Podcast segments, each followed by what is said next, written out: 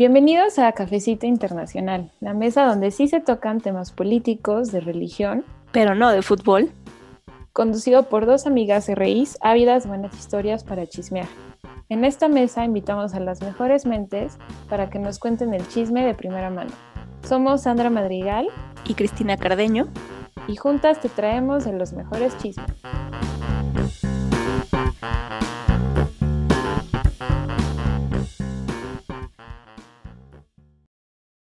Hola, bienvenidos a este episodio de Cafecito Internacional. Y para esta semana traemos un tema pues que puede ser bastante polémico y más en vísperas de las elecciones y de toda esta división que hay pues entre todos los mexicanos de Morena, de PRI, PAN, PRD y todos estos partidos políticos, pero sentimos que era necesario discutirlo y platicar con ustedes sobre la portada que sacó The Economist en los días pasados, hablando sobre AMLO y poniendo como portada el falso Mesías. Entonces queremos pues platicar sobre lo que nosotros opinamos de qué es lo que significa pues toda la retórica que usó The Economist al hablar de México. Y primero sí quisiera aclarar que ni Kiki ni yo somos morenistas. En mi caso yo no voté por AMLO porque siento que en algunas ocasiones eh, criticar a medios, o bueno, no criticar, sino opinar a medios que dicen algo de AMLO es, ah, claro, porque tú eres Chaira. Y pues no, no es el caso. Yo soy apartidista y a mí ningún partido político me, representa.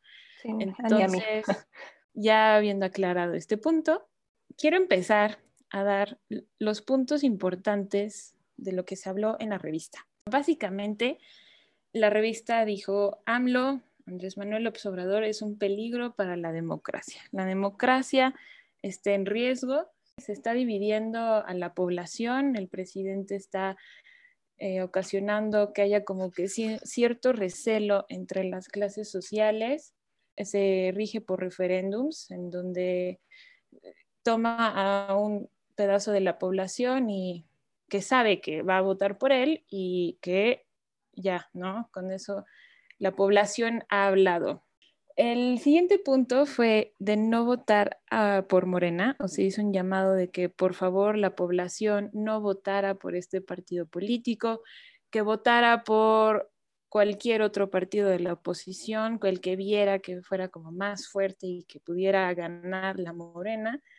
Y literalmente nos llamó el patio trasero de Estados Unidos, en donde dijo que Joe Biden debe de estar atento a lo que está pasando en México y al riesgo que hay en la democracia en México, ¿no? Y que es el autoritarismo y debe de prácticamente meterse en los asuntos internos de México. ¿Tú cómo ves, Kiki? Oye, pues creo que también es importante mencionar qué es The Economist. ¿No? Porque el, ajá, o sea, creo que eh, entendiendo eso podremos entender mucho del por qué dice lo que dice y cómo lo dice y, y sí, pues básicamente, ¿no? Como para quién, por qué lo dice, dónde lo dice, cómo lo dice, etcétera. The Economist, siendo un semanario slash revista slash periódico, eh, sí, periódico en el Reino Unido, pues es uno de los más leídos en el Reino Unido, ¿no?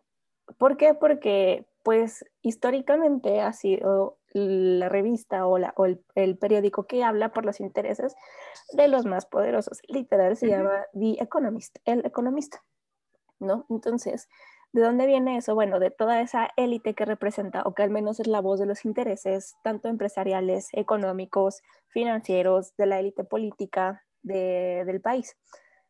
Por lo mismo, tiende a hablar sobre diferentes temas, obviamente con una perspectiva, pues ya podemos imaginarnos, ¿no? Pues liberal, eh, demócrata, digo, democrática, y pues obviamente súper capitalista, sí, en su máxima expresión, ¿no? Pues siempre va a estar defendiendo los intereses económicos, ¿no? Básicamente.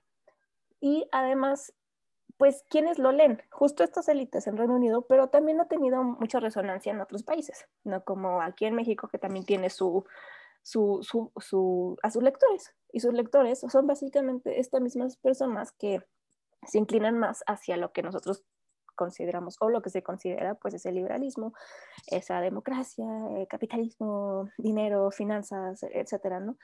Entonces, obviamente, esta revista iba a sacar, más bien, critica de esa forma a López Obrador. Que, ojo, no, o sea, creo que así como menciona muchos hechos, ¿no? Como estos que mencionas, Sandy, de, pues sí, AMLO eh, ha polarizado mucho, sí, evidentemente ha polarizado mucho, ¿no? Eh, que AMLO ha utilizado sus megaproyectos como insignia de su gobierno o que ha utilizado a Pemex para, como parte de su gobierno, ¿no? O sea, en una política pues súper contraria a lo que se dice hoy en el mundo, ¿no? Sí, sí, son cosas que ha hecho, ¿no? Pero también es una revista súper famosa por la forma en la que escribe y la forma en la que critica. No es el primero al que critica, bien es cierto. Ha criticado a Putin, que algo, algo que a Putin tampoco le gustó, ¿no? Y que lo ha tachado de dictador y lo han tachado de, de lo que quieras, ¿no? A Erdogan, a Recep Tayyip Erdogan. Y ahora le tocó a AMLO, ¿no? En Latinoamérica y todo. Y esto sirvió básicamente para decir, para quienes apoyan a AMLO, decir, hay una conspiración global en contra del gobierno de AMLO y contra de nosotros. Pero también quienes no apoyan a AMLO dicen, ya ven cómo sí tenemos razón, ya ven cómo sí es un peligro para la democracia, ya ven es lo que estamos diciendo. O sea, como que respaldados por un medio extranjero que viene y dice eso de México. Y como dices, el punto no, o sea, el punto no fue como de, ay, nada más dijeron, nada más enlistaron, ¿no? Lo que ha hecho López Obrador en estos, que lleva? Casi, bueno, tres, años casi, ¿no? No, pues hace un claro llamado a voten en contra de Morena, voten en contra de AMLO porque esto está pasando. ¿Y eso qué significa? Una cosa es eh, dar tu opinión, una cosa es, ahora sí que esta libertad de expresión y tú como medio, pues como medio, decir lo que quieras decir porque es válido, pero dejas de hacer periodismo cuando empiezas a hacer propaganda. Y lo que están haciendo es mera propaganda en contra de AMLO. ¿Por, ¿por qué? Por lo mismo que ya mencionamos. Exactamente, es que es, es justo, es esa fina línea que hay entre libertad de expresión y propaganda, lo cual se perdió en esta publicación. Y a lo que a mí me parece un tanto peligroso es que haya sido como tan alabado por los opositores a AMLO en México porque yo sí vi en varios de mis contactos cómo era como, sí, por supuesto, lo que tú dices, Kiki, sí, por supuesto, tiene toda la razón, estamos así y, no sé qué, pero sí siento que hay que tener mucho cuidado, aún siendo oposición, en los discursos que vamos a apoyar. Porque el hecho de que haya terminado este artículo con México, el patio trasero de Estados Unidos, Estados Unidos debe de estar atenta, de atento, a mí se me hace un claro llamado a intervención. Es que lo fue. es intervengan ahí ya. Pero que además, cínicamente, o sea, sería ingenuo si pensar en que no lo somos, ¿sabes?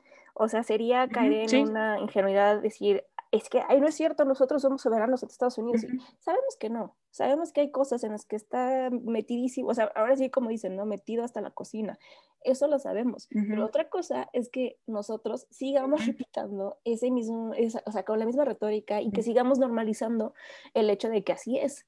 Hay que ser más recelosos de lo que significa nuestra soberanía. O sea, quieren decir, ay, es que hay soberanía. Sí, es lo que nos queda Sí, lo que nos queda y por lo cual debemos de luchar y no apoyar como este, este discurso. Ya lo platicaba yo y haciendo alusión a los otros episodios que hemos grabado de Palestina, es que como mexicanos tenemos muchas cosas que aprender.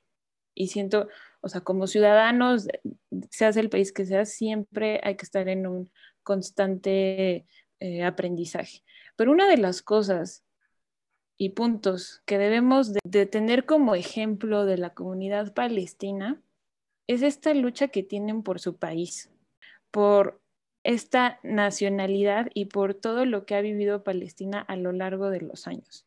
Y siento que algo que nos carece mucho a México es que nos polarizamos y entonces al polarizarse al final terminamos apoyando un discurso que no ayuda a México, pues, y que estamos a favor de eso. Sí, vengan, intervengan. Sí, por supuesto. Entonces, esta polarización no nos ayuda en nada. Y claro, Andrés Manuel López Obrador ha ayudado a que esta polarización haya aumentado. O sea, este discurso de los fifís y mm, como que em, alimentar como este recelo de clases sociales y de división al país es lo que nos, bueno, ya estaba, pero alimentarlo es lo que nos faltaba como población mexicana para toda, o sea, ahora sí ya va.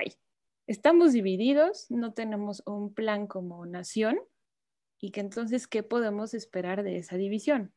Ya el presidente ya lo logró, o sea, si quería dividirnos, ya estamos más que divididos, o sea, yo no sé si a ustedes les pasa igual que a mí, pero entramos a perfil, a mi perfil de Facebook y vemos amigos, vemos a maestros peleándose por es que eres Chairo, no, es que tú apoyas al PRI, al PAN, al PRD, no, es que tú no sé qué, no, es que... Y es un debate grosero, pues, es a lo que voy, no es constructivo. Entonces, esta polarización siento que es una de las grandes herencias que nos va a dejar este sexenio y que no nos va a permitir como nación construirnos y seguir adelante porque además ni siquiera eh, lo que le llamarías una oposición es una oposición bastante débil, que ni siquiera, o sea, tú puedes preguntar, ¿y eh, cuál es la alternativa o qué opción das tú? Que no sea nada más vota en contra de AMLO, ¿no? O sea, no, no votes ya a favor de AMLO, ¿no? que vaya más allá. ¿Cuál, es la propuesta? A ver, tú como, como oposición, ¿qué me ofreces entonces? ¿No? Y es cuando volteas y dices, a ver, tengo al PRI. Mm, no, o sea, ¿qué, es lo que luego, luego tu cabeza asocia con el nombre PRI? Corrupción. Punto, ¿no? O sea, y tú dijeras, bueno, es un partido que desde que perdió de esa manera, ahora en el 2018 con las elecciones presidenciales, ha tratado de reformarse, ha tratado de renovarse, ha dicho, no, sabes qué, hay que deshacer al PRI, hay que hacer un nuevo PRI. No tengo idea. No, no, no ha pasado eso, ¿no? Luego, volteas a ver al PAN. Perdón, pero yo no puedo votar por alguien que está en contra de los derechos LGBT, eh, eh, todo eso, que está en contra del aborto, que está en contra de muchos otros, ¿sabes? Como temas sociales o que está en contra de, o, que representa a la gran parte de la iglesia, ¿no? Simplemente no puedes decir, ay, claro, quiero que mi presidente ahora, no, pues no, o que parte del Congreso represente eso, pues no, luego dices el PRD, ay, por favor, ¿no? Pues, ¿qué, te ofrece el PRD? Absolutamente nada. El PT, menos. El Partido Verde es de los más corruptos que hay. Exactamente. O sea, entonces, ¿qué te queda? Luego, redes sociales, eh, partido de redes sociales progresistas, ese, por favor, por favor, el PES. O sea, entonces es cuando dices, ¿por qué?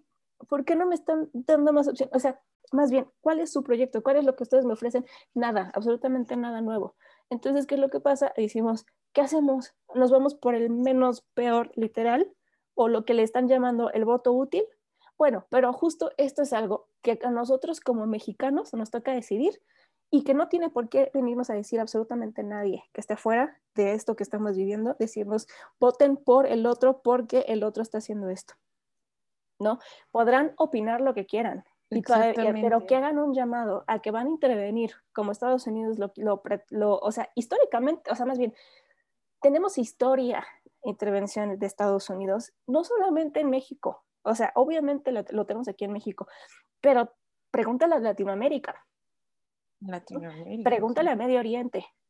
Pregúntale a Asia. O sea, ay, oigan, ¿quieren que Estados Unidos los venga a salvar de, su autoritarismo? Claro que no. Claro que no.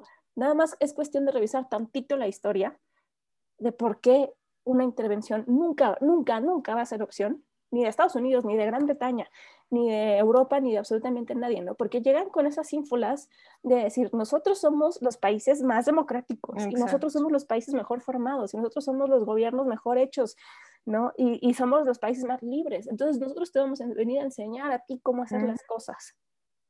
No, por favor, eso quedó en el colonialismo. Y aunque se siga viviendo de ciertas formas, a lo mejor ya no de presencia militar, al menos aquí en México, en formas ideológicas, en formas culturales, diplomáticas incluso, claro que está pasando. Entonces, como para qué darle más. Exacto, y justo eso que dices, ¿qué propuestas hemos visto de la oposición de Morena que no sea este 6 de junio no votes por Morena, quita a Morena? No Morena. Con eso nos, nos han estado bombardeando en la tele, en el radio, con espectaculares, cerrando avenidas. A mí me han cerrado no sé cuántas veces la calle principal por la que llevo a mi casa. Entonces, ¿qué propuestas verdaderas estamos viendo por parte de la oposición? Que no sea quita morena, lo cual eso es lo que a mí me da más miedo. Entonces, como ciudadanía, no nos estamos cuestionando, oye, ¿cuáles son tus propuestas? Ok, sí, quita morena, pero ¿tú qué vas a hacer? ¿Cómo vamos a arreglar todo esto que está pasando en México? Porque sí, tenemos un montón de problemas, pero ¿cómo se van a hacer? No me digas que voy a quitar a Morena. Pues eso ya lo sé, eres de oposición. Entonces, como que por definición, ser de oposición, vas a quitar o pretendes quitar al que esté en cargo. Entonces, eso es lo que me da más miedo, que las propuestas en estas elecciones fue vaya a Morena y se quedó en eso. Lo cual, a ver cómo nos va, quién vaya a ganar en, en este 6 de junio. Y otro punto que ya platiqué, pero que me recuerdas con todo esto que dijiste, es la división de la población. Una vez más, la población está más que dividida por a los que les dicen chairos y a, la gente que está en contra de AMLO. Entonces, esto también siento que nos va a afectar muchísimo y como en alguno de, de los otros episodios dije, el, lo que debemos de hacer como mexicanos y lo que debemos exigir a nuestros representantes es que tengan un plan de nación, no, no sexenal, no, no de yo cuántas cosas voy a inaugurar, sino algo que nos beneficie a todos como mexicanos, como país, como chilangos o del lugar en donde sean. Es eso lo que debe de contar. Y lo que platicabas de la intervención, o sea, la intervención, como dices, nunca va a ayudar porque justamente cuando un país interviene, ya sea Estados Unidos, Europa, lo que hizo en África, lo que hizo en América Latina, es desde, desde esta perspectiva de yo soy alguien superior y te vengo a ti como que a quitar esta, lo salvaje que tienes, ¿no? Todo este retraso no, no es una ayuda entre iguales. O sea, Estados Unidos no nos ve por más, a le duela a quien le duela. Estados Unidos no nos ve como sus iguales. Para ellos siempre vamos a ser los Browns. Y jamás, o sea, jamás nos van a ver como alguien inglés, por, por más que nosotros querramos parecernos a, a los europeos, nunca. Entonces, no podemos esperar que Estados Unidos se preocupe como nuestra madre en sí, les debemos de quitar a AMLO porque eh, es lo mejor para ellos. Y nosotros, como buen padre, los vamos a ayudar. Esto también se me hace un punto muy peligroso, que nosotros pensamos que la solución a nuestros problemas las, las tiene Estados Unidos y que él es el que nos puede dictar, él o Gran Bretaña o el que sea, ¿qué, podemos hacer? Lo mejor para nosotros, ¿qué es? Que sí, entramos, o sea, yo sí quiero retomar de que entramos a un periodo electoral, más bien, estamos en un periodo electoral súper complejo, súper complicado, porque justo por todo esto que se ha exacerbado, o sea, los datos de violencia ahí están. ¿Sabes cuántos asesinados han habido? Sí y que ya nada más, o sea, y que te ponen las imágenes de cómo asesinaron a sus políticos, que secuestraron a no sé quién, que ya lo soltaron, que bueno, mataron ahora a este de Cajeme, luego que en, Guanajuato, en, Guerrero atacaron, que estamos viendo, que estamos viviendo, ¿no? Usted, créanos, créanos que les decimos con conocimiento de causa que al pedir una intervención, que al pedir que nos ayuden alguien más que no seamos nosotros mismos, esto no mejoraría. La violencia, al contrario, se dispara. Al contrario, lo, que conocemos como estabilidad, pregúntale a Venezuela, ¿cómo están? ¿Qué es lo que pasó y por quién? No, no, no, no fue, o sea, sí, Nicolás Maduro en parte, pero, pero, pero, ¿por qué? por la intervención de Estados Unidos y los intereses de Estados Unidos que tenía, por sanciones y vetos de Estados Unidos. Entonces, hay, hay, muchos ejemplos ya que tenemos para decir, no, no con esto no quiero decir, ay, es que nos damos esta, la venezuelización de México, no, jamás, jamás va a salir de mi boca eso, porque eso es súper racista, eso es súper clasista, eso está súper desenfocado, descontextualizado, pierdes muchísimo del contexto y cómo fueron las cosas, pues, pero es a lo que vamos, justo no hay que pedir eso, y menos de alguien tan, eh, de, de, de un sistema, de un país que es tan, tan agresivo.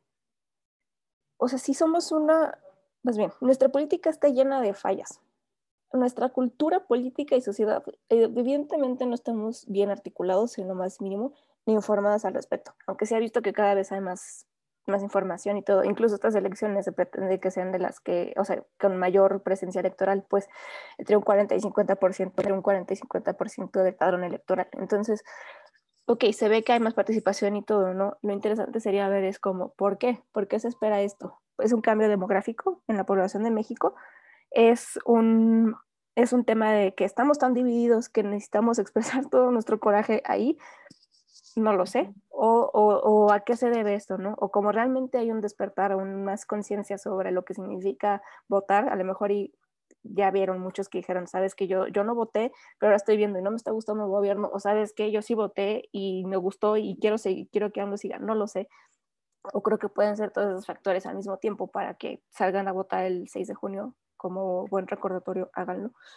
Entonces, creo que eso es donde nosotros nos tenemos que enfocar, ¿no? Como mexicanos, y que eso es lo que nos toca, y que eso es lo que nos toca a nosotros hacer para ejercer nuestra ciudadanía, que tanto han repetido tanto Sandy como yo, que eso es algo que nos corresponde como obligación y que nos toca como derecho, ¿no? Decir, salgo a votar, ejerzo, porque es de las únicas formas, o bueno, de las muchas formas, mejor dicho, que tenemos para hacernos escuchar, para hacernos notar y para tomar decisiones. Entonces, eso, sí, o sea, y reiterar que eso solamente nos toca a nosotros, decidir a cómo quieramos votar, si así sea porque quieran votar por hablo o porque quieran votar por, por, por el PAN o por quien se les pegue la gana, pero que sea nuestra decisión y no porque simplemente países democráticos, entre comillas, súper entre comillas, digan voten en contra de AMLO, porque eso no es justo y además no le beneficia a nadie que digan eso.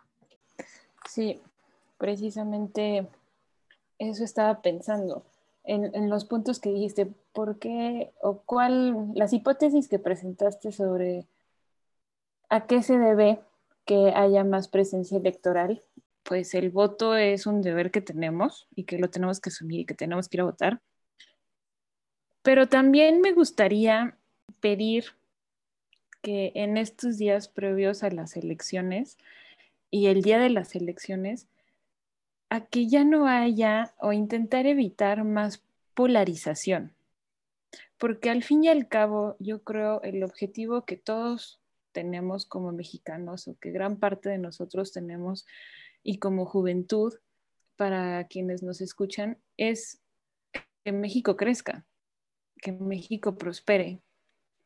Ya de ahí hay diferentes caminos y cada uno estudia, cada uno elige qué camino desea, pero no hay que ofender, no hay que meternos en este debate político ofensivo eh, que no es para nada constructivo y que por el contrario, o sea, si AMLO, si el objetivo de AMLO era dividirnos, pues entonces lo está logrando.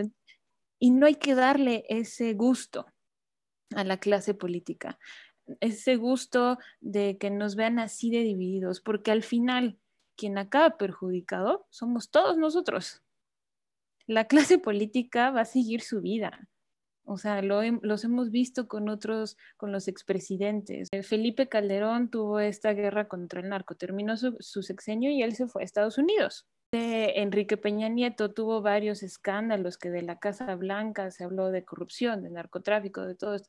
Terminó su periodo y él de viaje en Europa con una modelo. Entonces, al fin y al cabo, quien se queda con el problema somos nosotros. Sea del partido que sea, nosotros vivimos aquí, nosotros estudiamos aquí, trabajamos aquí y queda en nuestras manos hacer un cambio. Nuestra invitación Y lo que queremos dejar con esta plática de The Economist son eh, no apoyar carácter injerencista de este tipo de medios de comunicación, porque al fin y al cabo son medios de comunicación y siempre tenemos que tener cuidado la narrativa que usan y hacia qué postura están, están dirigidos. El segundo punto es una intervención nunca va a ser la solución a los problemas que tenemos como país. Una intervención no se da entre dos iguales, sino entre uno superior, asumiendo que el otro es inferior. Esta nunca va a ser la solución. Y el tercer punto, no caer en esta polarización que pues en tres años nada más ha ido creciendo y que todavía hay que recordar, nos faltan otros tres años. Entonces, en gran parte depende de nosotros en cómo vamos a pasar este sexenio y en asumir nuestra responsabilidad como ciudadanía de votar, pero que no se quede nada más en, ok, ya fui a votar, sino exigirle a nuestros gobernadores en verdaderamente, en verdaderamente cuestionar e investigar lo que están haciendo y en pequeños actos diarios no caer en la corrupción, que podría decirse muy simple, decir, ay, bueno, solo fue una mordida, pero al fin y al cabo estamos construyendo ese sistema y lo estamos perpetuando nosotros mismos. Así que nuestra invitación, como siempre, es que ustedes decidan en qué creer, ustedes decidan analizar, investigar y todo lo que quieran hacer, siempre con respeto. Esta es una nueva propuesta que les traemos en este episodio, evitar una polarización agresiva, lo vuelvo a decir, invitarlos al voto, en este 6 de junio, que sean unas elecciones, pues digo, han sido las más sangrientas, pero bueno, que, ya en este último día no perpetuamos todo esto. Así que los, los escuchamos. Si tienen cualquier sugerencia, comentario en nuestras redes sociales, acuérdense de suscribirse a nuestro canal Cafecito Internacional en Spotify, Apple Podcast, nuestra página de Instagram y nos vemos la siguiente semana.